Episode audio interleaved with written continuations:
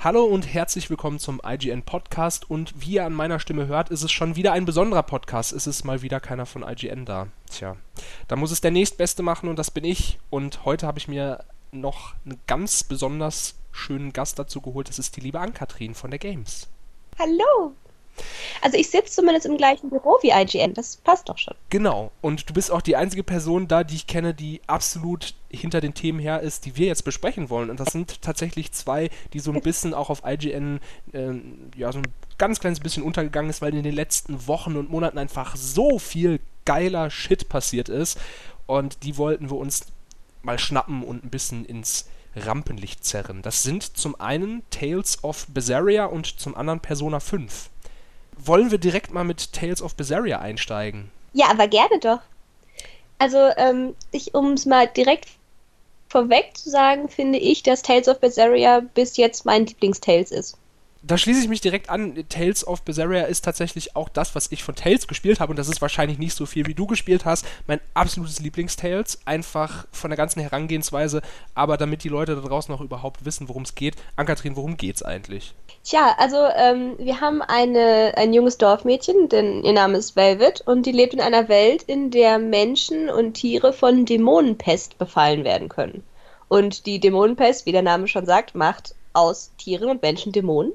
Und ähm, ihre Schwester und äh, deren, oh Gott, ich glaube, deren Kind sind dem auch schon anheimgefallen und deswegen lebt sie jetzt alleine mit ihrem, äh, mit ihrem kleinen Bruder und ihrem Schwager ist das dann, also der Mann von ihrer Schwester, in einem Dorf und ähm, ja, lebt so ihr Leben vor sich hin, bis dann auf einmal äh, diese Dämonenpest in einer Blutmondnacht, weil der das verstärkt voll ausbricht äh, Dorf rastet aus und äh, sie verliert ihren kleinen Bruder, der ist nämlich weggelaufen. Und äh, ja, dann hat sich herausgestellt, dass ähm, ihr Schwager in Wirklichkeit einen bösen Plan hatte, beziehungsweise einen guten Plan, um die Welt zu retten, aber das Böse daran ist, dass ihr kleiner Bruder dafür geopfert wird. Und das findet sie natürlich ganz und gar nicht cool, schwört Rache, wird aber währenddessen selbst in einen Dämon verwandelt, denn der Schwager würde auch gerne sie opfern. Und äh, da geht die Geschichte dann erst richtig los.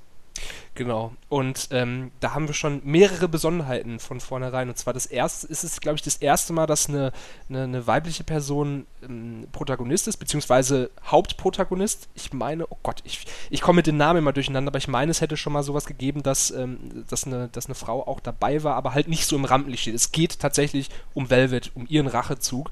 Und das zweite ist, es ist für ein Tales echt düster es ist großartig. Also die Velvet, die ist einfach richtig, richtig sauer. Also ich meine, sie heißt zwar Samt, aber sie ist nicht Samt.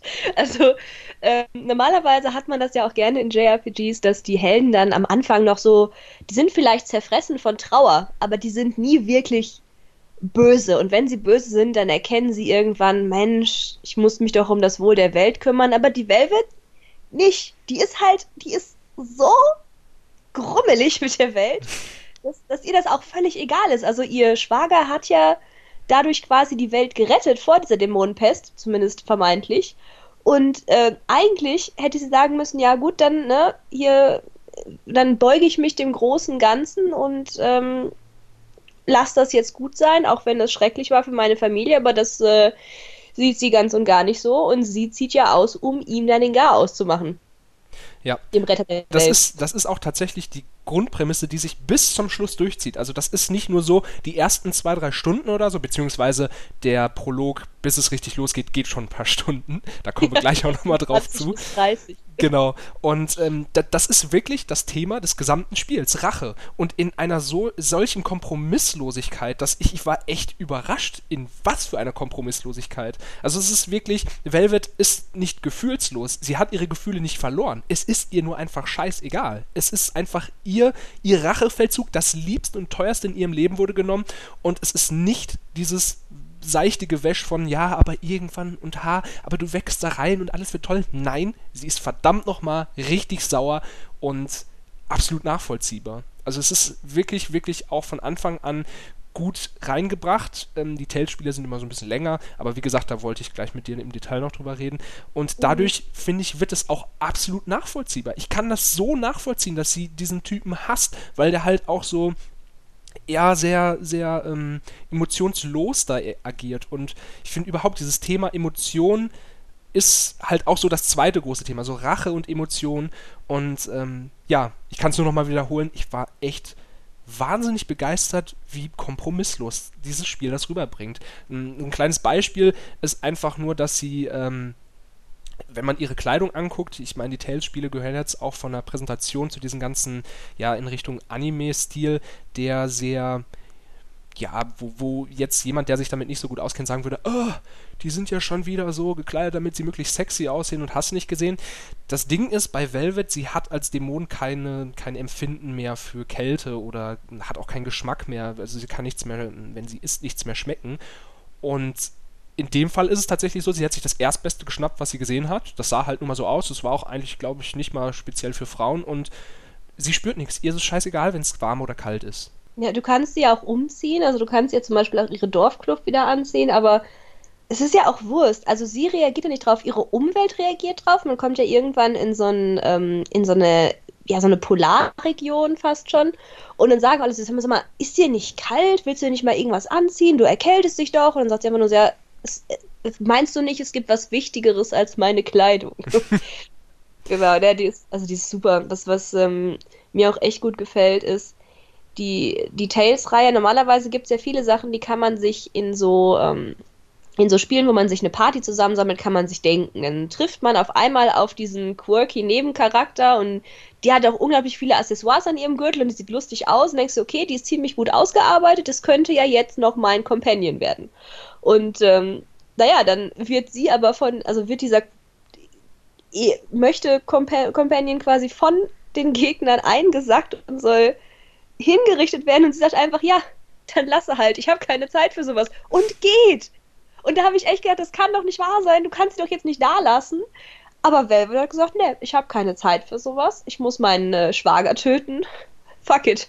Das fand ich toll. Also, ja. ja. Also das, das, ist halt genau diese Kompromisslosigkeit. Und ich finde halt auch, ähm, dadurch, dass man halt in dem Fall wirklich die Bösen spielt, weil das große Ganze ist nun mal so, dass die Welt jetzt gerettet ist normalerweise. Also da gibt es natürlich noch einen sehr, sehr, sehr, sehr großen Hinterbau, der tatsächlich auch sehr spannend ist. Also es ist so, ich würde sagen, so nach dem ersten Drittel des Spiels kriegt man so noch Hintergrundinformationen über was in der Welt eigentlich abgeht und das ist tatsächlich viel spannender, als man am Anfang so denkt. Also da passiert eine ganze Menge. Ja. Es ist jetzt nicht ultra komplex, aber es hat schon so seinen, ja, es, es macht die Welt greifbarer, würde ich, würd ich sagen. Und ähm, ja, und die Begleiter, die man einsammelt, auch relativ zum Beginn des Spiels, und da kommen natürlich noch welche dazu, die sind halt alle mehr auf sich bedacht. Also die, die, passen halt so zusammen, die sagen nicht, wir machen jetzt eine Party, weil wir wollen das auch erreichen, sondern ah, die geht dahin, oh cool, das, das, da könnte ich meine Ziele eigentlich auch am besten überreichen. Und deswegen kommen die mit. Nicht, weil sie eine Mission haben, sondern ja, was ist denn jetzt für mich eigentlich das Beste?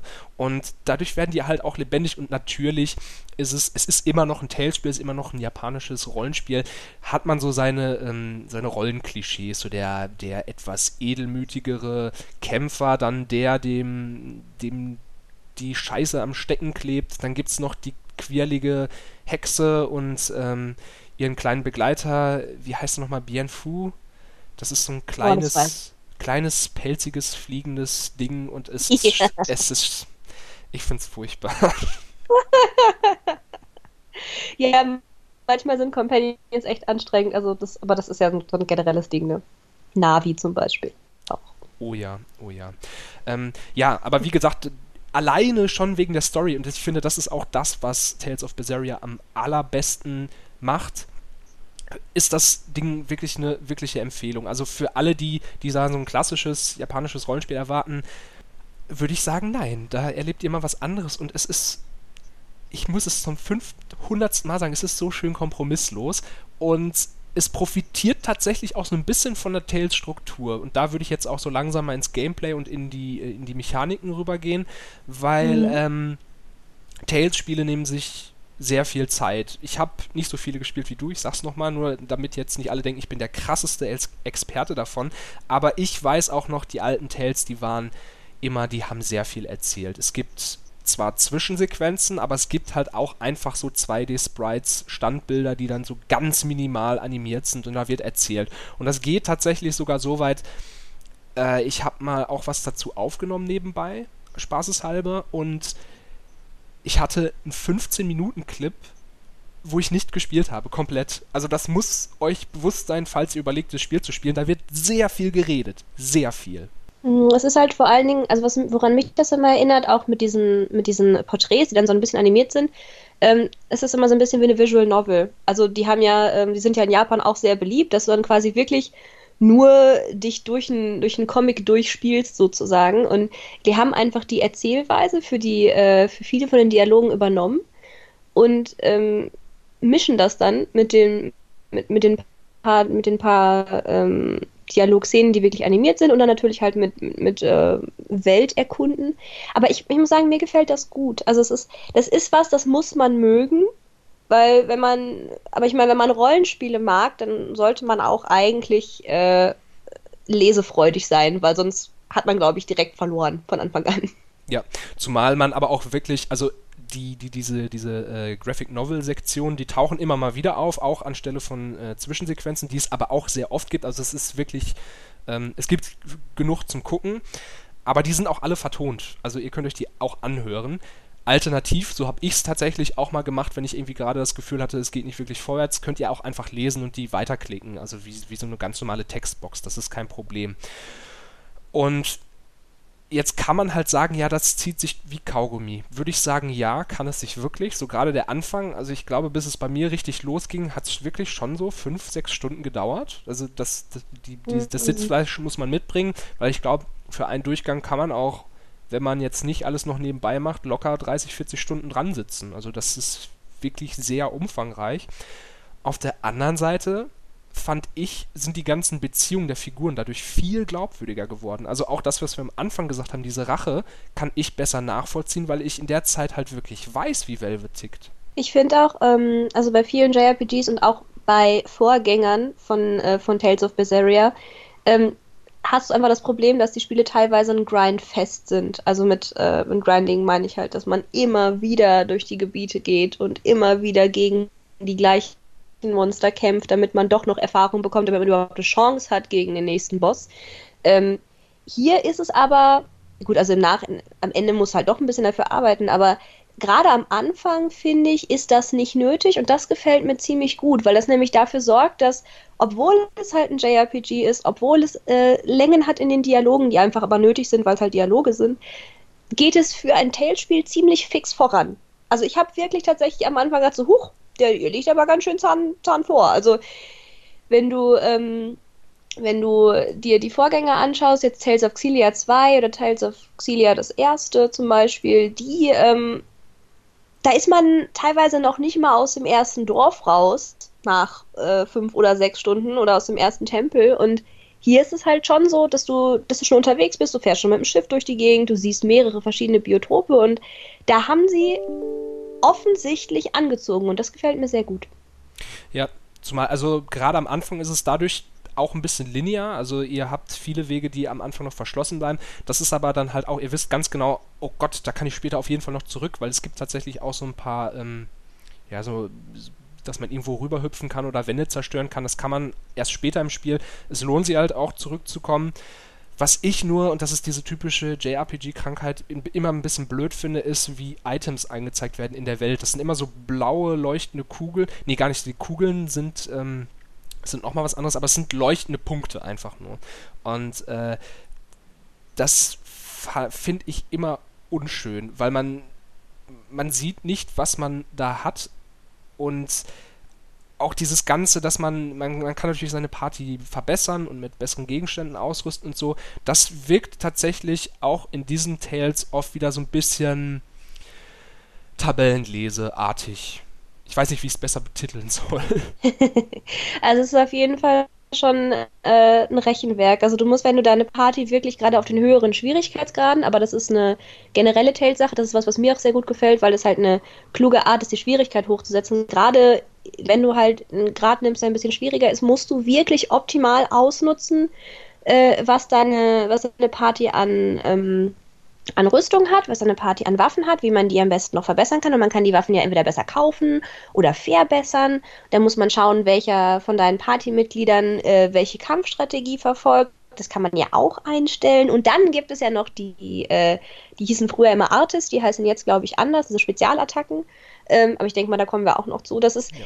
alles was, was, das muss dann, je schwieriger es wird, je perfekter, ich weiß, das ist kein Wort, aber je perfekter muss das zusammenspielen.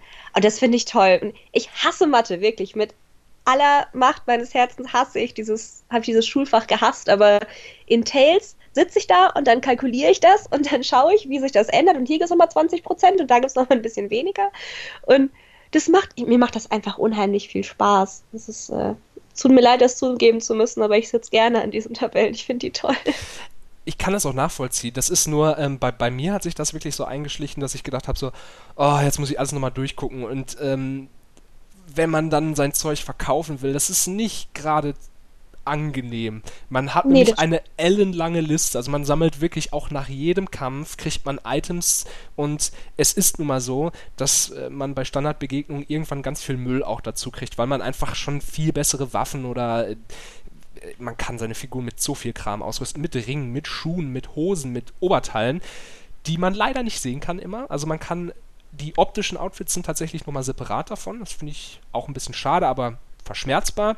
Mhm. Und wenn man das dann verkaufen will, dann sitzt man tatsächlich schon mal so ein, zwei Minuten und klickt immer runter, rechts, runter, rechts, runter, rechts, runter, rechts, weil man halt immer die, ähm, das auswählen muss und dann kann man sie verkaufen und das ist einfach ein bisschen mühsam. Also ich verstehe beide Seiten. Also ich verstehe, dass man sich da reinfuchsen kann und das ausnutzen will. Ich verstehe es aber auch, äh, gerade weil es mir auch so geht, dass die Leute sagen, boah, das ist aber, ähm, das muss nicht sein. Aber man kann es auch, ähm, man kann es sehr kurz halten finde ich. Ja, aber das, aber das Interface ist wirklich mehr als nicht benutzerfreundlich. Ja. Um das mal was auszudrücken. Es hat sehr viele Untermenüs und äh, äh, oh Gott, ich weiß gar nicht, wo ich anfangen soll. Also der Startbildschirm, wenn man ins Menü geht, da sieht man die Figuren, aber man sieht oben auch die einzelnen, ähm, die einzelnen Punkte, wo man draufgehen kann, aber steht nichts dran und oh Gott, also es ist wirklich kein schönes Menü und man kriegt 500 Tutorial-Boxen zugeballert von Anfang bis Ende und ähm, ja, also es ist in dem Sinne, finde ich, auch gut, dass sich das Spiel am Anfang Zeit nimmt, weil ich finde, man braucht auch ein bisschen, um reinzukommen. Was ich aber ganz interessant fand, war, dass das Spiel so die ersten wirklich sechs, sieben Stunden, finde ich, einen ganz anderen Eindruck gemacht hat, was die Schwierigkeit angeht, weil die Kämpfe da tatsächlich sehr, sehr leicht sind. Und ähm, ja, magst du mal kurz erklären, wie die Kämpfe ungefähr ablaufen? Mm, ja, also man hat halt seine Party und äh, diese Party hat, ich weiß gar nicht, wie viele Mitglieder die im Moment haben. Ich habe äh, hab das jetzt im Gegensatz zu dir halt schon länger nicht mehr gespielt. Ich habe äh, in letzter Zeit dann eben Persona gespielt, deswegen kann ich es aus dem Kopf gar nicht mehr sagen. Vielleicht möchtest du da mal ganz kurz einspringen. Ich glaube, es sind immer vier gleichzeitig auf dem Schlachtfeld und man kann noch zwei, man hat dann quasi noch so zwei auf Ersatzbank, die man, ähm, die man austauschen kann. Also so, wer, ähm, wer Wrestling kennt, so Tag-Team-mäßig. Ja, das hört sich gut an, das mag ich. Genau, und äh, die sind dann, äh, die haben dann jeweils immer ihre verschiedenen, also nicht, nicht wirklich Klassen, aber die haben schon verschiedene Attackarten, äh, Attackarten, oh Gott, Attackenarten heißt das Wort. Ähm, und äh, je nachdem, welchen Feind man vor sich hat, muss man halt auch schauen, wie man die einsetzt. Wir haben, äh, wir haben diesen, äh, diesen einen, die, äh, einer von den, ähm, ich werde so nicht Seraph sagen, aber die sind, glaube ich, aus dem Teil davor. Wie heißen denn die besonderen ähm, kleinen? Ähm, oh Gott. Da fragst mich was. Also Begrifflichkeiten bin ich auch manchmal raus. Tut mir leid. Okay, kein Problem. Also es gibt ja diese besondere Rasse in dem Spiel, die keine Menschen sind, die aber von, äh, von Velvets Schwager gezwungen und versklavt worden sind, sozusagen. Und die, davon haben wir auch einen in unserem Team. Und der ist halt mehr so Support und der macht äh, Flächenheilung und der macht flächenmagische Angriffe. Dann haben wir einen, der, ähm, der Piratenkapitän ist, der haut richtig drauf. Also so wie man das halt immer auch hat. Jede Party hat ihre eigenen Sachen. Und hier ist das Besondere aber, dass ähm, wir aktiv angreifen können und zwar, indem wir verschiedene, ähm, verschiedene Fähigkeiten, verschiedene Angriffe auf unsere Buttons legen. Also ich habe jetzt auf der PlayStation gespielt, deswegen äh, PlayStation-Buttons. Und ähm, es gibt verschiedene Arten. Es gibt magische und es gibt physische Angriffe und die einen ziehen natürlich mehr Magie ab und die anderen mehr das andere. Und die führen wiederum wieder zu kräftigeren Kombos. Es hört sich jetzt sehr verwurstelt an, wenn man es aber einmal im Spiel hat, finde ich, läuft das sehr flüssig. Vor allem, wenn man sich halt genau das zusammengesucht hat, was man haben möchte. Das ist, ähm, ich weiß nicht, ob du Remember Me gespielt hast ja. zum Beispiel. Genau, da ist es ja auch so, dass man, äh, dass man Kombos macht mit, wenn ich hier jetzt Angriff, Angriff, Heilung, Angriff zum Beispiel. Und das wird halt immer stärker. Und so hast du es, meine ich, auch bei, äh, bei Berseria mit drin, dass du jeweils noch verschiedene Sachen mit reinschmeißen kannst, die du machen möchtest. Das hat sich furchtbar, furchtbar ja. verwirrt an. Deswegen hat das Spiel auch ein sehr langes Tutorial. Und wenn man aber hat, dann läuft es. Es ist wie Autofahren. Da muss man ja auch gleichzeitig schalten und gucken und blinken. Wenn man das aber zusammen kann, dann ist das cool. Und wenn ich hinterher diese vernichtende Combo gemacht habe und dann äh, Velvet sich am besten nochmal so ein bisschen in der Luft dreht und dann fliegen ja auch immer Funken und Neon und Glitzer und dann hinterher ist einfach äh, Asche aus dem riesigen Aal, der mich angreift, gemacht worden. Das ist schon sehr, sehr befriedigend, finde ich. Ja. Aber ich finde den Vergleich, den du gesagt hast mit Remember Me, tatsächlich sehr, sehr, sehr, sehr treffend. Also wenn ich so drüber nachdenke, weil da konnte man sich quasi auch seine Kombos in so einem Menü selbst zusammenstellen und das kann man tatsächlich in Tails auch. Man hat vier, glaube ich, Attacken, die man hintereinander schalten kann. Mhm. Und die kann man sich tatsächlich mhm. aussuchen. Also man kann sich Kombos quasi auch selbst basteln. Und das trifft es, glaube ich, ganz gut. Es ist sehr, ja, es ist sehr direkt und es gibt auch hervorragendes Feedback. Also erstens durch diese ganzen Animationen, die du schon gesagt hast, aber ähm, man hat, also man kann seine Angriffe nicht unendlich spammen. Das geht nicht. Man hat quasi so ja, so blaue Kristalle, die immer anzeigen, ja, ich kann noch zwei Angriffe machen oder so. Und jedes Mal, wenn man den Gegner entweder so einen Statusangriff schafft, also dass man die vergiftet oder stunt da, oder dass man die bewusstlos haut, dann kriegt man einen Angriff dazu und dann gibt es so ein herrliches akustisches Feedback, so ein Pling und man sieht direkt, wie sich die Leiste auffüllt. Das ist so ganz simpel, aber ich freue mich tierisch, weil ich dann genau weiß, okay, ich kann meine Combo jetzt noch länger machen und noch mehr draufhauen. Mhm. Und das ist so unglaublich befriedigend. Und gleichzeitig gibt es dann hinterher noch, weil Velvet ein Dämon wird, hat sie so einen Dämonenarm, den kann man noch ähm, aktivieren im Kampf und mit der Kralle umherhauen und so. Also es gibt so wirklich so viele Möglichkeiten.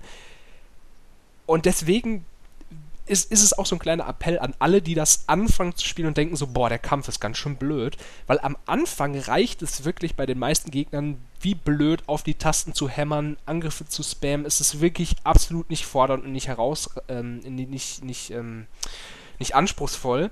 Aber das kommt, das kommt wirklich. Also ich habe es am Anfang auch nicht geglaubt, weil es wirklich seine Zeit dauert, aber sobald die Party größer wird, sobald man diese verschiedenen Rollen hat, weil man kann sogar, wenn man möchte, auch die anderen in den Kämpfen spielen. Man kann auch den Support selbst spielen, wenn man will. Die, also die Tiefe wird immer größer, je länger man spielt. Und das ist etwas, das ich am Anfang wirklich absolut nicht für möglich gehalten hätte. Und ich war hin und weg. Mm, ich finde das ehrlich gesagt aber auch ganz cool, weil dadurch kannst du dich am Anfang noch ausprobieren. Ich habe das ähm, also ich wechsle gerne zwischen den, äh, zwischen den Figuren hin und her, weil je nachdem, ob ich jetzt, wenn ich jetzt halt sehe, dass da ein, ein Feind ist, der halt am besten physische Angriffe aushält, und dann nehme ich halt den, wechsle ich zum Beispiel in den Piraten rein oder so. Ähm, ich, ich finde, am Anfang kannst du dann dadurch noch ein bisschen schauen, so, hm, mal gucken, was kann der denn alles und wie wirkt sich das denn aus? Und dadurch, dass du die Leute selber spielst, kannst du ja auch schauen, welche Kombos du ihnen dann geben möchtest, damit es perfekt zu deinem eigenen Spielstil passt. Und ich finde diese Spielwiese sozusagen ganz cool, bevor es halt richtig ernst wird dann. Also dadurch weißt du wenigstens, was die Möglichkeiten deiner Figuren sind. Das gefällt mir ganz gut. Ja. Und äh, ansonsten aber, und das muss man halt auch nochmal sagen, so gerade ab der Hälfte des Spiels gibt es auch ordentlich Backtracking. Also ihr so hoch das Tempo am Anfang mit den, mit den Locations ist, also dass ihr viel herumkommt. Nach hinten raus besucht ihr quasi alle Gegenden nochmal um, äh, um der Geschichte willen. Das macht auch inhaltlich total Sinn ich finde aber, das sollte einem schon klar sein. Also so gerade die, die Kämpfe und so, das, das kann sich schon mal so ein bisschen ziehen, aber wie gesagt, dadurch, dass der Kampf per se Spaß macht, finde ich das halt nicht so schlimm. Das ist so ein bisschen wie bei, wie bei Nier Automata, da spielt man ja teilweise ganze Sektionen nochmal, um das richtige Ende zu sehen aber dadurch, dass die einzigen, äh, die, die Mechaniken an sich Spaß machen, finde ich das gar nicht so schlimm. Das stimmt. Also ich meine, es ist auch so ein, ähm, ich meine, es ist ja, bei, bei den Gegenden ist halt einfach das Problem, dass sie diese Krankheit haben, die man JRPGs ja oft vorwirft, dass sie an sich ziemlich schwammig sind. Es ist zwar eine schöne Eiswüste, aber die Texturen sind jetzt nicht die aufregendsten Texturen, die man jemals in seinem Leben gesehen hat, muss man so sagen. Also man, die, das ist dann halt eine relativ leere Gegend und dann sieht man schon von weitem die Feinde, die da so rumunken. Und ähm, das kann natürlich dann, wenn man da wieder hin muss, kann das natürlich ein bisschen blöd sein, je nachdem, äh, wie man, wie wichtig einem Grafik ist. Aber ich denke, das ist eine ganz persönliche Geschmackssache. Mir persönlich macht es nichts aus. Ich finde die Sachen und die Gegenden trotzdem schön, aber ich ich habe es halt schon mal ein paar Mal gehört, dass Leute sagen, ja, aber jetzt gehe ich da wieder rein, jetzt ist da wieder nur Schnee. Und solche Leute gibt es auch. Ja. Ich muss aber auch sagen, also ja, das stimmt. Also gerade die Außengegenden, die Städte und so, finde ich, sehen super aus. So gerade es gibt auch so eine, so eine Stadt in der Lagune oder so. Die sieht fantastisch aus. Die ist auch so auf so mhm. Stelzen gebaut. Also stilsicher ist dieses Spiel auf jeden Fall. Man muss diesen Stil mögen, da gibt es keinen drum herum. Das ist einfach so, dieser, dieser Anime-Comic-Stil, den muss man wirklich mögen. Es gibt aber auch wirklich diese, wie du sagst, die Eiswüste oder, oh Gott, was hatte ich noch, irgend so Sumpf, die sehen halt so klassisch und langweilig aus. Da kann ich halt schon verstehen, dass die Leute sagen, nee. Aber ähm, auf der, auf der Kehrseite ist es tatsächlich so, weil ich hab's auch auf PC gespielt muss ich halt sagen, dieses Spiel ist fantastisch für den PC auch ähm, optimiert. Also ich kann jetzt nur sprechen, ich habe auch halbwegs aktuelle ähm, Hardware, aber ähm, es gibt überhaupt keine Probleme, das selbst mit Maus und Tastatur zu spielen und ähm, alleine das fand ich sehr überraschend. Äh, und das Effektgewitter sieht halt nach wie vor fantastisch aus. Also sobald ein Kampf ist oder irgendeine coole Zwischensequenz, da sind auch selbst, finde ich, diese technischen Mängel sehr egal. Mhm, finde ich auch. Gut, dann haben wir jetzt, finde ich, auch das, was wir über ähm, Tales of Berseria sagen wollten, finde ich, gesagt. Es sei denn, du sagst noch, halt, stopp, ich wollte noch sagen, das und das war noch cooler. Ich warte jetzt kurz. Nein. Dim, dim, dim. okay, dann kommen wir nämlich direkt zum nächsten. Ist auch ein JRPG und doch völlig anders, will ich mal behaupten. So die kühne These, dass Persona 5 ein doch sehr anderes Spiel ist. Ich glaube, Persona 5 ist sehr anders als viele Spiele. Ja, ähm, genau, in Persona ist es, äh, ist es schon sehr anders. Es ist ja ein Ableger sozusagen. Also ich weiß nicht, wer, wer halt viel Anime und Manga schaut und liest, der weiß ja, dass es von vielen, äh, von vielen ähm, Serien immer Highschool-Episoden gibt. Was wäre, wenn alle Leute Highschool-Schüler wären? Und äh, Persona hat das auch gemacht. Persona ist diese Highschool-Episode und zwar von Shin Megami Tensei. Das ist, noch mal, das ist halt nochmal ein anderes Spiel.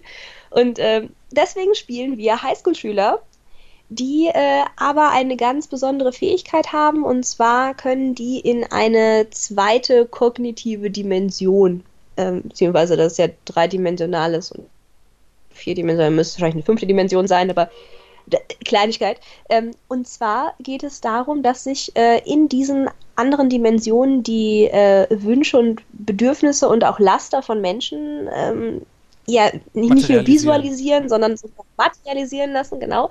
Und ähm, unser Haupt, unsere Hauptfigur, die wir ja auch nach uns benennen können, deswegen heißt meine Hauptfigur Cools. Also bisschen, äh, genau, Joker ist halt sein, sein Name.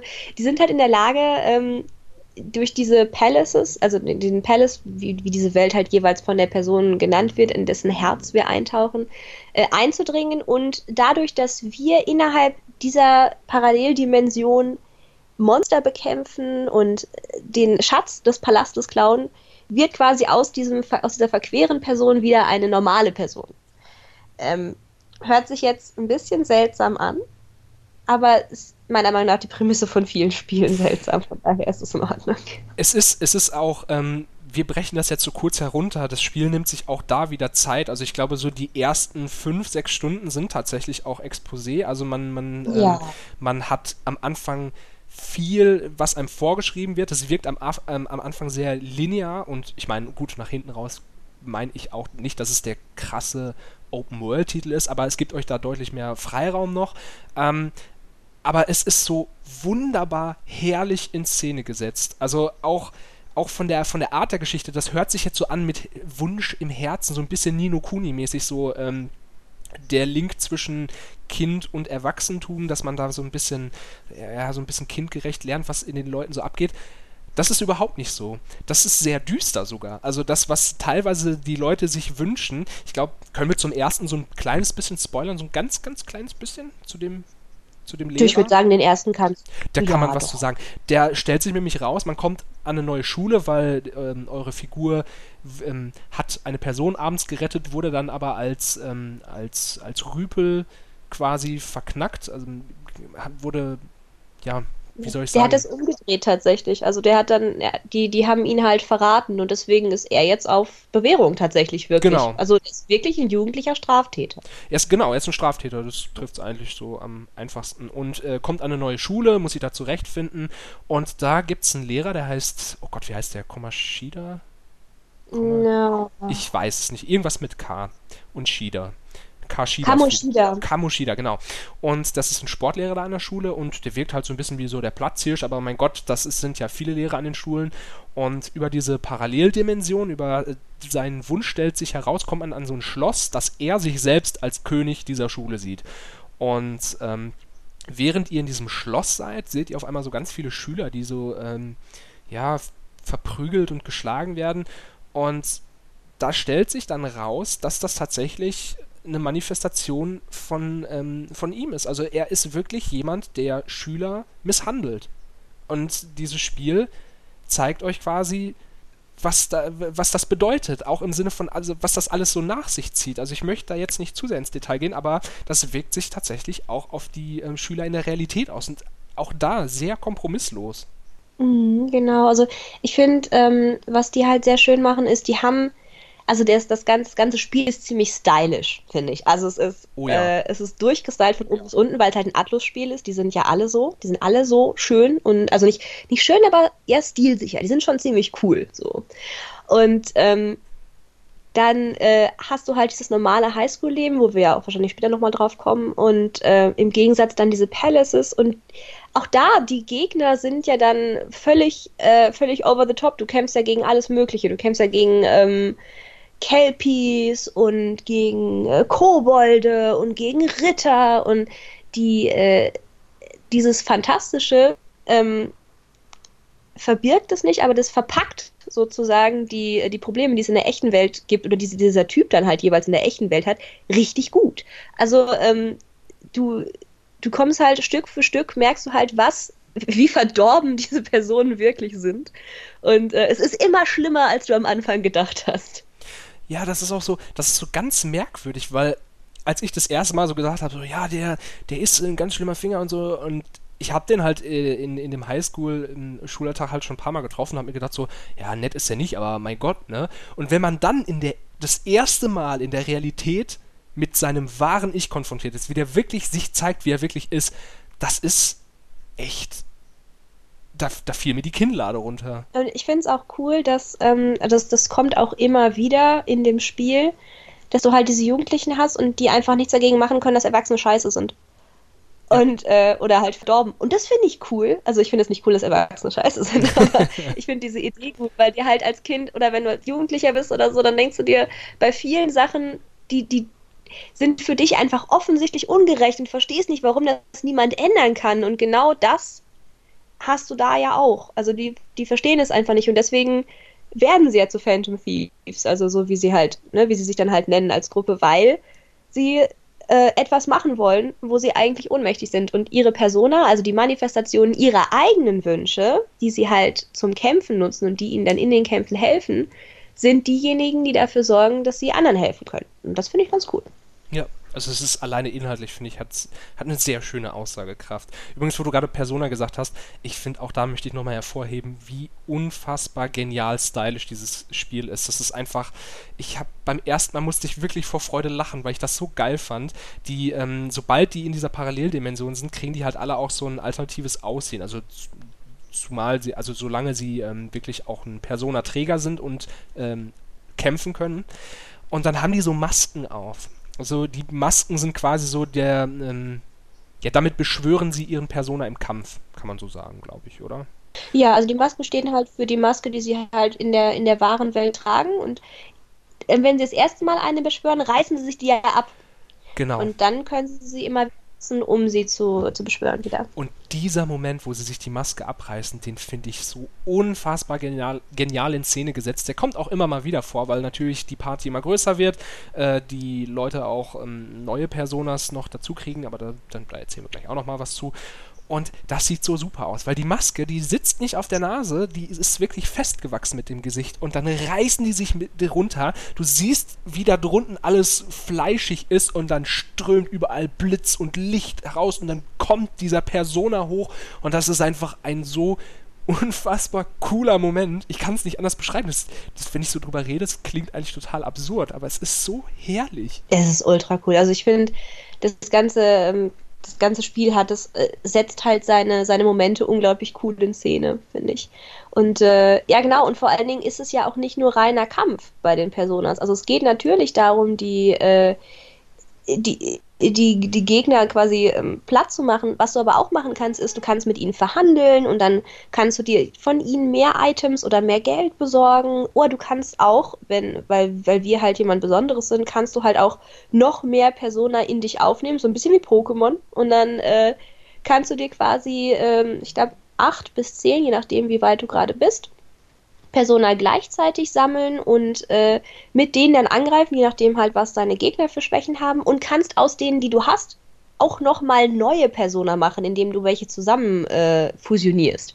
Also es ist wirklich, da steckt wirklich ganz schön viel im Kampfsystem hinter, wie ja auch in dem normalen Leben. Also ich finde, was mir hier sehr gut gefällt, ist, dass du diese beiden Welten hast und normalerweise wird bei sowas immer eine Welt vernachlässigt. Also eine von beiden ist dann immer nur so ein bisschen alibimäßig nebenbei, aber hier ist es ja so, dass du auf der einen Seite äh, Menschen rettest, aber auf der anderen Seite halt immer noch ein Highschool-Schüler bist und dein Leben in den Griff kriegen musst. Und das finde ich ziemlich cool. Ja, zumal äh, man hat tatsächlich auch, und das, das finde ich einfach so cool, einfach so es klingt so banal, aber man hat tatsächlich einen Wochenplan. Also da, ja. man geht abends ins Bett, man steht morgens auf, man fährt zur Schule. Ähm, natürlich sind manche Tage unspektakulärer als andere. Also es kann halt wirklich auch mal sein, ich steht auf, fahrt zur Schule, äh, labert dann ein bisschen rum, geht zurück und geht pennen. Klar, das gibt's auch. Ist dann so in fünf Minuten vorbei. Aber es gibt halt auch dann Situationen, wo ihr in der Klasse sitzt und Fragen beantworten müsst. Das kann es halt geben, dass ihr halt gerade ähm, irgendwas gefragt werd, werdet und müsst darauf eine Antwort geben. Wenn ihr die wisst, steigt euer Wissen also ein Wert wirklich und der ermöglicht euch später, ähm, ähm, der ermöglicht euch später tatsächlich bestimmte Dinge zu tun. Ich weiß zum Beispiel noch, oh Gott, wo war das nochmal? War das beim, beim Waffenladen oder so? Es gibt doch, die, es gibt Guts, also hier ähm, Mut oder ja, wie sagt man so, Eier haben. Mut ist schon gut. Ja, ne? Und ähm, wenn man diesen Wert erhöht, dann kann man bestimmte, erst dann kann man bestimmte Waffen kaufen. genau, du hast ja deine Charakterwerte, die dich ausmachen und du kannst zum Beispiel äh, andere Mädchen kannst du nur zum Ausgehen, also kannst du nur nach einem Date fragen, wenn du eine bestimmte Kindness hast.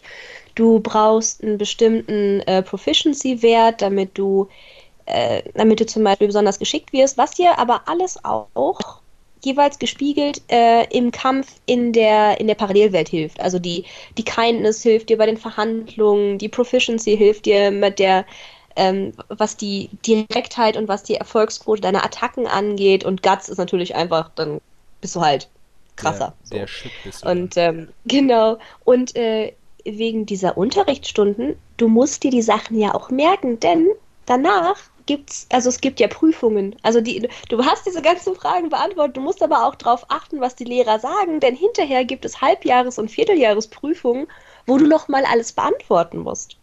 Und zwar nicht das, was du damals beantwortet hast, sondern das, was die Lehrer dann hinterher gesagt haben.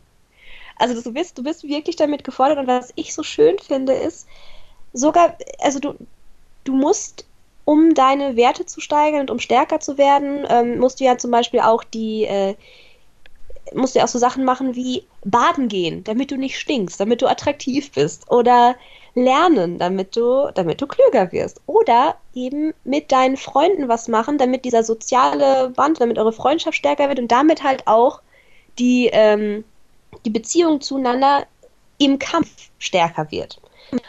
Und äh, ich muss sagen, als ich in der Schule war, habe ich meine Zeit nicht so effizient genutzt wie jetzt. Also du planst wirklich genauso, okay, heute muss ich noch äh, heute muss ich noch was mit der, äh, mit, mit der anmachen. Also es ist eine von meinen, von meinen äh, Confidence, also von meinen Freunden. Äh, da muss ich aber gleichzeitig auch noch zu meinem Nebenjob, weil ich brauche noch ein bisschen Proficiency. Oh, und es ist Donnerstag, da kann man besonders gut baden, dann muss ich noch baden gehen. Also wenn das Highschool-Leben von Persona dir eins zeigt, dann, äh, dass es wichtig ist, das Beste aus deiner Zeit zu machen. Und du machst das auch. Also früher, als ich in der Schule war, war das eher so, ja, vielleicht mache ich heute noch was. Und wenn Sommerferien sind, ja sowieso, dann lebt man ja eher so rein. Aber bei Persona weißt du, du hast nur dieses eine Jahr, du hast nur eine bestimmte Zeit, um deine Sachen zu erledigen. Und äh, wenn du da nicht das Beste rausmachst, dann, äh, dann hast du halt verloren. Das ist schon cool. Ja, auf jeden Fall. Also ich, ich mag auch einfach so, dass man quasi, also wie du auch schon richtig gesagt hast, es wird so keine Welt wirklich vernachlässigt und dass ich mich halt in der echten Welt mit äh, Freunden gut verstehe, das wirkt sich auf den Kampf aus, das ist alles aneinander gekoppelt, das ist wunderbar. Und was ich ähm, noch gerade sagen wollte, hätte ich, hätte ich jetzt fast vergessen, ich finde alleine das so schön, äh, wenn man sich die Persona im Kampf fangen will, wie man mit denen redet. Also es ist dann teilweise, äh, mich hat es teilweise wirklich an so, ein, ähm, so ein altes Gespräch in so LucasArts Adventures erinnert, weil du kannst Sachen falsch sagen und dann hauen die ab oder greifen wieder an oder ähm, keine Ahnung. Also es kann, du kannst wirklich die Gespräche verkacken. Ja, vor allen Dingen, weil die ja auch verschiedene Persönlichkeitstypen haben. Und es gibt zum Beispiel den einen, der ist so ein bisschen, der, der nennt sich auch immer Sonny, so nach dem Motto, ich bin ein alter Mann, ich habe schon viel gesehen. Dann gibt es so eine flirty Elfe, wo alle von diesen Elfenwesen sind so ein bisschen flirty und wollen gerne, dass du so ein bisschen auf sie eingehst. Und dann gibt es auch welche, die sind total selbstironisch, es gibt welche, die haben Angst.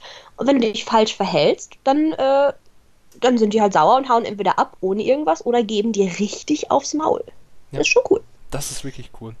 Ähm, was ich noch zum Thema Geld und auch dann zu den Palace, wo wir jetzt nochmal, glaube ich, gleich rüber shiften sollten, äh, sagen wollte, ist tatsächlich, mhm. dass ich das Management sehr mag. Also ich habe bei vielen Spielen immer das Gefühl, ich habe zu viel Geld oder äh, zu wenig, aber es ist nie so, dass ich irgendwie so wirklich damit zufrieden bin. Bei Persona ähm, fand ich es immer ganz angenehm. Ich hab, man hat am Anfang nicht viel Geld, man kann sich durch Nebenjobs dann ähm, noch mehr Geld holen und ich hatte immer das Gefühl, also dass ich dass sich das auch lohnt, was ich tue. Also, dass ich dann wirklich, ey, dann kaufe ich mir jetzt ein neues Schwert oder so. Oder ich kaufe mal eine neue Pistole.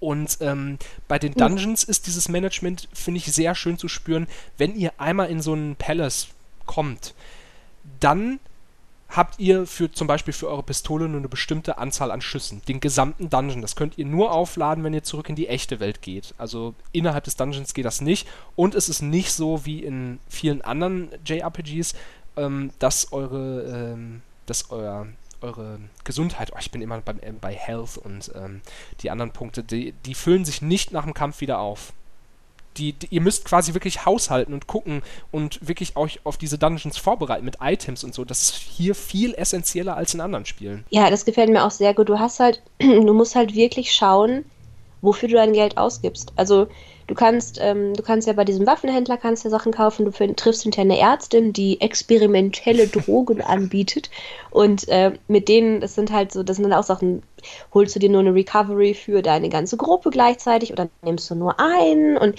ähm, da musst du schon aufpassen im Kampf, sowohl äh, wie außerhalb des Kampfs. Und äh, es gibt ja noch die, ähm, ich glaube, wie heißen die auf Special Points sind das, glaube ich, also SP im Gegensatz zu den HP, ja.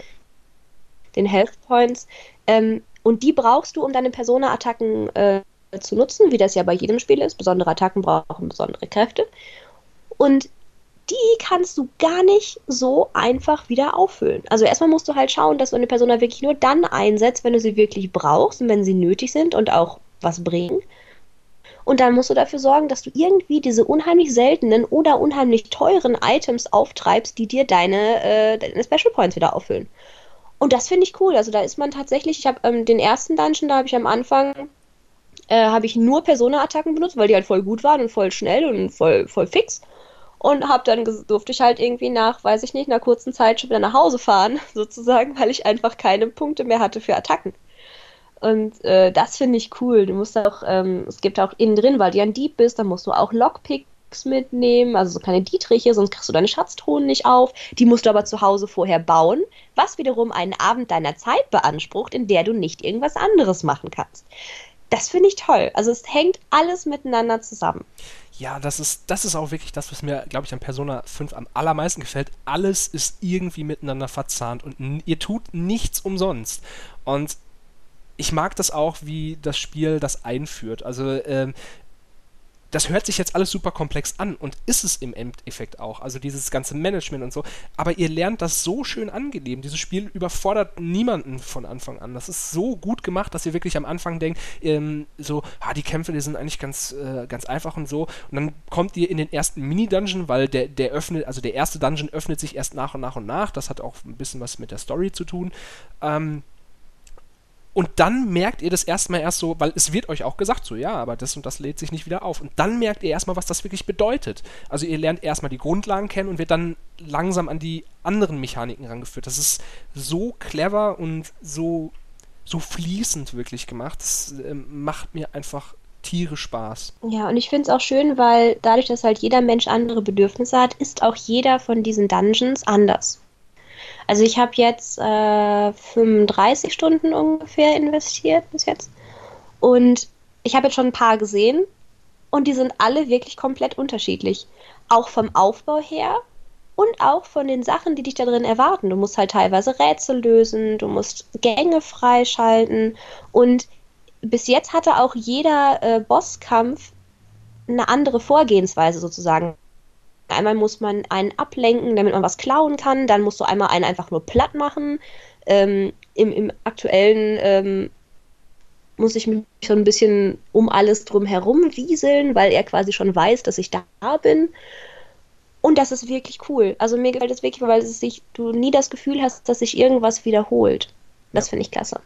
Und vor allem, dieses Spiel huckt euch auch mit einem ganz billigen, einfachen Kniff am Anfang. Und zwar äh, spielt ihr quasi so einen Einbruch, von dem wir die ganze Zeit äh, erzählen, direkt am Anfang und lernt das aller, aller Nötigste nur kennen und werdet geschnappt. Und die äh, Geschichte wird quasi so in einer Retro-Perspektive erzählt. Und es wird auch immer wieder äh, zwischendurch so vorgespult und dann äh, sitzt ihr in so einem Verhörraum gegenüber so einer Polizistin und die fragt euch immer wieder was.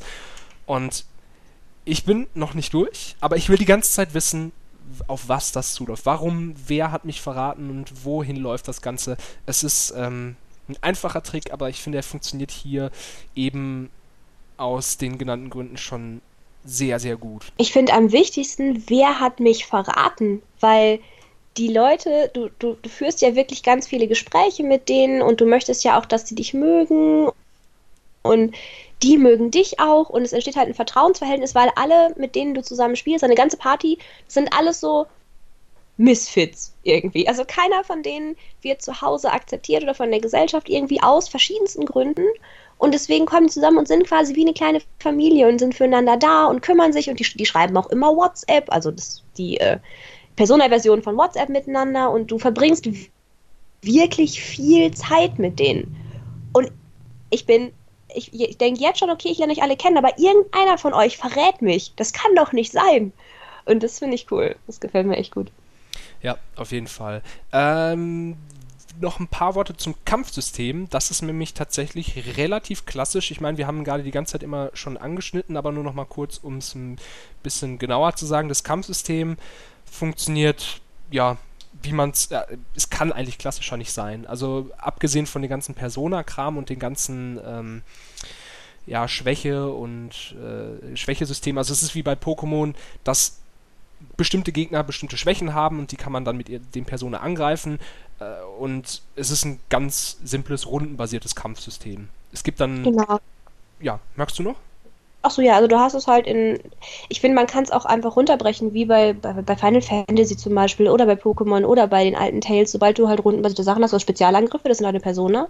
Du hast physische Angriffe, verschiedene Sachen ziehen an verschiedenen, äh, verschiedenen Werten, die du hast. Es gibt auch Persona-Angriffe, die an deiner Gesundheit ziehen, zum Beispiel.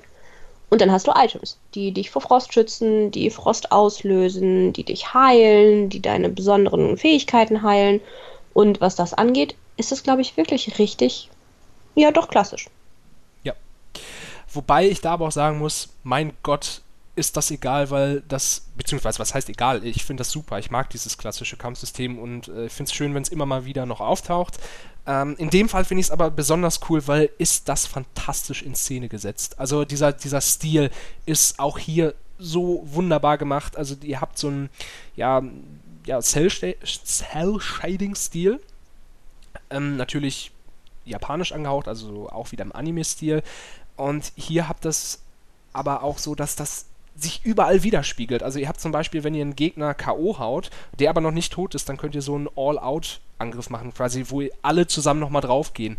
Und dann ist es wirklich so, dass verschiedene Panels reinfliegen und ihr seht nur so Schatten vorbei huschen und so. Und das ist halt wirklich wie so ein lebendiger, wie so ein lebendiger, kolorierter Manga. Und das ist so cool gemacht und das zieht sich auch durch Menüs. Wenn ihr das Menü aufmacht, ähm, dann ist das so, als ob da jemand wirklich so mit, mit äh, Zeitungs Ausschnitten die Namen dran getackert hätte. Und wenn ihr ein Menü wechselt, dann ist das auch super animiert. Dann kommt so, dann kommt eure Hauptfigur vorbeigeflogen mit Mantel und ähm, ich bin einfach. Was ich eigentlich nur die letzten drei, vier Minuten sagen will, ist, ich finde, die Präsentation ist so stilsicher und zieht sich so schön durch diese Gesamt, durchs Gesamterlebnis. Auch was wir noch gar nicht gesagt haben, der Soundtrack ist der Wahnsinn. Oh ja. Der ist wirklich gut. Es gibt, äh, es gibt Kampfmusik, es, jeder Platz hat seine eigenen Sachen und die, die Musik ist einfach toll, wenn du da bist, wo du wohnst, in dem Café, das ist total chillig und dann fühlst du dich auch direkt gut. Ich habe äh, eine, ähm, eine, die das auch spielt, meinte auch, ja, ich habe hier Kaffeemusik angemacht, ich war direkt entspannt, ich kann gar nicht anders. Und dann gibt es aber diese richtig coole Musik im Hintergrund und wenn du gewonnen hast, gibt es so eine coole Triumphmusik und ich, mir ist ja Musik sehr, sehr wichtig und ich finde, sie ist hier wirklich gut eingesetzt und es ist halt ein völlig anderer Stil. Ne? Es ist halt immer so ein bisschen, weiß nicht, so ein bisschen wie Cowboy Bebop, finde ich. Ähm, weil im Gegensatz zu den ganzen anderen, zu vielen anderen JRPGs, die halt mehr so episch sind und anderen Rollenspielen, die ja auch episch angehaucht sind, das ist so, ja, nicht funky, das hört sich schlimm an, aber so ein bisschen wie Cowboy Bebop, so ein bisschen Jazz, also das, das ist echt schön. Ja, also ich, mir ist es tatsächlich auch ähm, mir ist es tatsächlich auch so mal gegangen, dass ich äh, aufgewacht bin mit dem Theme im Kopf. Und das sagt eigentlich schon ziemlich viel aus, weil äh, ich bin auch jemand, der. Ähm, als, also als ich angefangen habe zu spielen, um mal so den alten Sack, den, der ich nicht bin, raushängen zu lassen, da gab es noch, noch keine Sprachausgaben und da lief alles über Musik und äh, deswegen habe ich da auch mal ein ganz besonderes Augenmerk drauf oder Ohrenmerk, haha, drauf. und das, ich, kann das, ich kann das absolut unterstreichen, was du sagst. Also die ist so gut eingesetzt, auch einfach nur, wenn man einen Kampf gewinnt, dann kommt so ein bisschen J-Pop und es wirkt aber weder falsch noch lächerlich, sondern genau richtig. Also es ist so gut eingesetzt, da bin ich auch regelmäßig begeistert von. Kleiner Hinweis übrigens, wer sich jetzt äh, schon äh, vor Wasser sabbernd, mit Wasser im Mund sabbernd vor dem Bildschirm oder auf der Couch sitzt, dieses Spiel gibt es selbst in Deutschland nur auf Englisch. Also die Lokalisation in, in, ins Deutsche gab es nicht, war wahrscheinlich auch einfach zu teuer. Dafür ist es halt dann doch zu nischig, würde ich noch sagen. Auch wenn es hervorragend ist, ihr müsst wirklich Englisch lesen ähm, können und verstehen können. Also ihr müsst es nicht sprechen, aber solange ihr es versteht, das müsst ihr schon leisten. Genau, also die Atlus-Spiele sind ja, also viele von denen dadurch, dass sie halt auch so besonders und speziell sind, greifen sie einfach nicht die breite Masse. Und deswegen wird sich das für die, glaube ich, auch nicht lohnen. Aber ich finde, es ist nicht schlimm, weil du hast halt die Leute, die sprechen, du hast es nochmal geschrieben und du kannst dir alle Konversationen nochmal in deinem Konversationslog anschauen. Also was das angeht, ist es wirklich, wirklich gut gemacht. Ja, und zumal das sind wirklich Thematiken, also äh, dadurch, dass viel geredet und gesprochen wird, finde ich, findet man sich auch schnell rein. Selbst wenn man jetzt nicht perfektes Englisch versteht, äh, so die grundlegenden Sachen sollte man doch schon kapieren. Und wenn man weiß, wie ein JRPG funktioniert, dann ist man, finde ich, auch mit dem System nicht überfordert. Wie gesagt, es ist sehr klassisch vom, vom, von der Spielmechanik. Ähm, deswegen, also ich glaube auch kaum, dass sich da jemand schwer tun wird. Ja. Nee, Nee, nee, das wird schon. Gut, dann gehen wir jetzt noch zu einem allerletzten kleinen Thema über, das mir vor allem sehr am Herzen liegt. Ich habe es gerade schon anklingen lassen. Ich habe noch Spiele mitbekommen, die äh, ohne Ton, äh, ohne Sprachausgabe funktioniert haben, ohne Ton. Das wäre natürlich auch sehr merkwürdig. Ankatrin, sagen dir die alten LucasArts Adventures noch was? Aber natürlich, sag mal, gibt es da nicht was Neues? Oh ja, und was es da für, neu, äh, für ein neues Spiel gibt. Und zwar Thimbleweed Park. Das ist tatsächlich ein ganz fantastisches mittelgroßes Spiel, weil ich glaube nicht, dass das billig war. Das sieht nämlich handwerklich hervorragend gemacht aus von dem lieben Ron Gilbert. Das ist der Macher und Erfinder von der Monkey Island-Reihe und der quasi in den Anfang, äh, also ich glaube Ende 80er, Anfang 90er quasi das gesamte äh, Point-and-Click-Adventure-Genre mal ebenso revolutioniert hat und einen Klassiker nach dem anderen rausgehaut hat. Ankatrin, Kennst du ja. Thimbleweed Park? Aber ja, es gibt auch äh, Videos, denn ich habe ja sogar mit Ron Gilbert darüber gesprochen, über Thimbleweed Park. Er war ja bei uns und ähm, ich habe mit ihm darüber gesprochen, was er so äh, damit bezweckt und was ihm da am besten gefällt. Und ähm, es ist halt cool, weil es ist ja eine Kickstarter-Kampagne gewesen und so konnte er halt genau das machen, was er wirklich wollte, ohne dass ihm da ein Publisher reingequatscht hat. Und ähm, da ist es jetzt auch wieder so, dass halt ein Pixel-Grafikspiel mit Adventure und Monkey Island Humor ähm, mittlerweile nicht mehr das ist, was alle haben wollen, aber alle haben sollten. Auf jeden Fall. Also ähm, du hast es gerade schon richtig anklingen lassen. Wer jetzt meine Äußerung gerade gehört hat und gesagt hat, so, hör, das sieht gut aus, aber das ist doch ganz verpixelt. Ja, das Spiel setzt auf den alten klassischen Pixel-Look, den es auch schon Anfang der 90er gab und ähm, Trotzdem würde ich behaupten, oder beziehungsweise es ist einfach de facto so, dass dieses Spiel viel, viel besser aussieht. Also es ist viel noch feingliedriger, feingliedriger. Trotz dieser Pixeloptik ist es viel mehr animiert. Es gibt ganz, ganz viele Ebenen. Also ich glaube, bei den klassischen Adventures gab es, keine Ahnung, lass mich nicht lügen, fünf, sechs Ebenen, wenn man so wenn man gegangen ist, dass sich quasi der, der Hintergrund nicht so schnell bewegt hat wie vorne. Und in diesem Spiel gibt es bestimmt zehnmal so viel. Also das, das sieht so lebendig aus, dass ich, ich hätte es nicht für möglich gehalten, dass Pixel, dass Pixel heute noch so sexy sein können. Oh, sexy. Oh, ja. ja, vor allen Dingen ähm, sind sie ja, also ist es ja auch einfach, es hat so einen tollen Humor. Ich meine, es geht um einen Mord, aber es gibt auch Menschen in Taubenkostümen zum Beispiel und einen Clown, der auch irgendwie darin verwickelt ist. Also ich, ich möchte auch gar nicht so viel davon verraten, worum es äh, genau geht, aber es, die Geschichte ist, ist schön, es ist so ein richtig so ein auf, also auf den ersten Blick ein klassisches Murder Mystery und es ist halt ein Adventure, das heißt, man muss auch basteln und kombinieren und Rätsel lösen und das alles halt mit diesem Humor, der wundervoll krude ist, finde ich. Oh ja, ähm, ich finde tatsächlich, da würde ich tatsächlich auch nochmal kurz ein bisschen drauf eingehen wollen, ist, ähm, ist sehr clever in seinem Ansatz, wie die Welt gestaltet ist. Also ihr kommt wirklich als Federal Agent da an. Seid so ein Team, so ein bisschen wie bei äh, Akte X hier. Und, äh, also eine Frau und ein Kerl.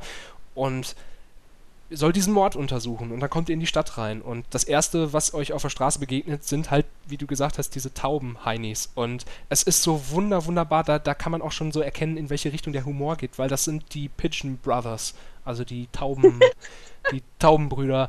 Und es ist so wunderbar, weil das sind zum einen sind die beide in ein großes, haben beide ein Taubenkostüm an und zum anderen sind das keine Brüder, sondern Schwestern. Und die heißen, die heißen Pigeon Brothers, weil der Vater hat äh, Söhne erwartet, wollte jetzt aber und hat das Auto schon angestrichen gehabt und wollte jetzt nur, weil er zwei Mädchen bekommen hat, nicht noch extra umlackieren, weil es wäre zu teuer gewesen. es ist, äh, also da, da sieht man auch mal, was für ein Humor sich da, Humor sich da durchzieht. Und ähm, es ist unglaublich selbstreferenziell. Also es spielt in den, ähm, es spielt 1987 und macht auch immer so Anspielungen drauf, dass das ja früher äh, alles so war und wie es denn in der Zukunft wäre und macht sich auch über das Genre lustig. Also sagt, sagt, ähm, macht sich über Sierra lustig, das waren die, das war früher der große Konkurrent und äh, da konnte man noch sterben in Adventures und äh, da, da, sagen, da sagen sie dann auch sowas wie, ja, das ist natürlich ganz schön blöd und das macht man eigentlich nicht und wenn man sich wirklich Mühe gibt, dann macht man das so wie wir und man kann nicht scheitern und es ist so herrlich. Also wer wirklich diese Art von Humor mag und nicht davor zurückschreckt, auch ein bisschen zu investieren, der sollte sich das angucken. Und jetzt habe ich, ähm, bevor ich es komplett wieder vergesse, noch eine Sache. Und zwar, dieses Spiel ist relativ offen. Also ihr kommt in diese Stadt und könnt fast überall hingehen. Allerdings nicht von Anfang an. Es öffnet sich so nach und nach. Also ihr habt immer so einen kleinen Bereich, der relativ überschaubar ist, trotzdem nicht klein wirkt und sich nach und nach öffnet. Und das finde ich so bemerkenswert auch, dass man wieder nicht merkt, wie groß das hinterher wird. Also die ganze Stadt ist hinterher frei begehbar. Ihr könnt die Figuren wechseln und so und es wird alles auch so behutsam eingeführt. Ich glaube kaum, dass dieses Spiel jemanden groß überfordern wird. Nee, definitiv nicht. Also ich, ich glaube, ich meine, der kann das ja. Der macht das ja schon ein bisschen länger. Und äh, die Spielführung, finde ich, ist sehr, sehr einsteigerfreundlich, aber auch so, dass du halt, wenn du es schon kennst und dich mit Avengers auskennst, trotzdem gefordert wirst. Ja, das äh, soll es dazu auch gewesen sein, weil, wie gesagt, es ist ein klassisches Point-and-Click-Adventure, halt, ähm, das vor allem durch die Story und die Atmosphäre punktet und ich finde, da sollte man auch nicht zu viel vorwegnehmen weil das ganze Spiel lebt davon. Also ich kann euch jetzt noch zehn Witze erzählen, aber dann seid ihr traurig, wenn ihr die im Spiel nicht mehr hört. Und die solltet ihr hören, die sind nämlich wirklich, wirklich fantastisch. Deswegen gibt es für mir den grünen Daumen nach oben, den, den Retro-Daumen nach oben für Thumbleweed Park. Ähm, kann ich wirklich nur allen Leuten, die früher LucasArts Adventures gespielt haben und sich nach dieser Zeit sehen, allerwärmstens empfehlen. Ja. Stimme ich zu. Liebe Ankatrin, dann war es das tatsächlich für heute schon wieder. Wir haben uns äh, jetzt ein gutes Stündchen mit den drei Themen beschäftigt und ich glaube auch einen guten Einblick geliefert, was euch erwartet in den drei Spielen. Ich danke dir, dass du ich, ich, danke dir, dass du hier warst, dass du mit mir zusammen diesen Podcast gemacht hast, denn die anderen von IGN, die spielen solche Spiele nicht. Ich weiß auch nicht warum, aber hey. Zitas. Dann lieben Dank fürs Zuhören. Ähm, alle, alle neuesten und neueren News findet ihr auf IGN.com, beziehungsweise in Deutschland ist es de.ign.com. Schaut auch mal auf Games vorbei, Games mit Z, games.de. Da findet ihr ebenfalls ganz viele schöne Guides und News und Videos zu den neuesten Themen. Und lieben Dank fürs Zuhören und liebe Ankatrin, danke fürs Mitreden. Danke für die Einladung. Tschüss.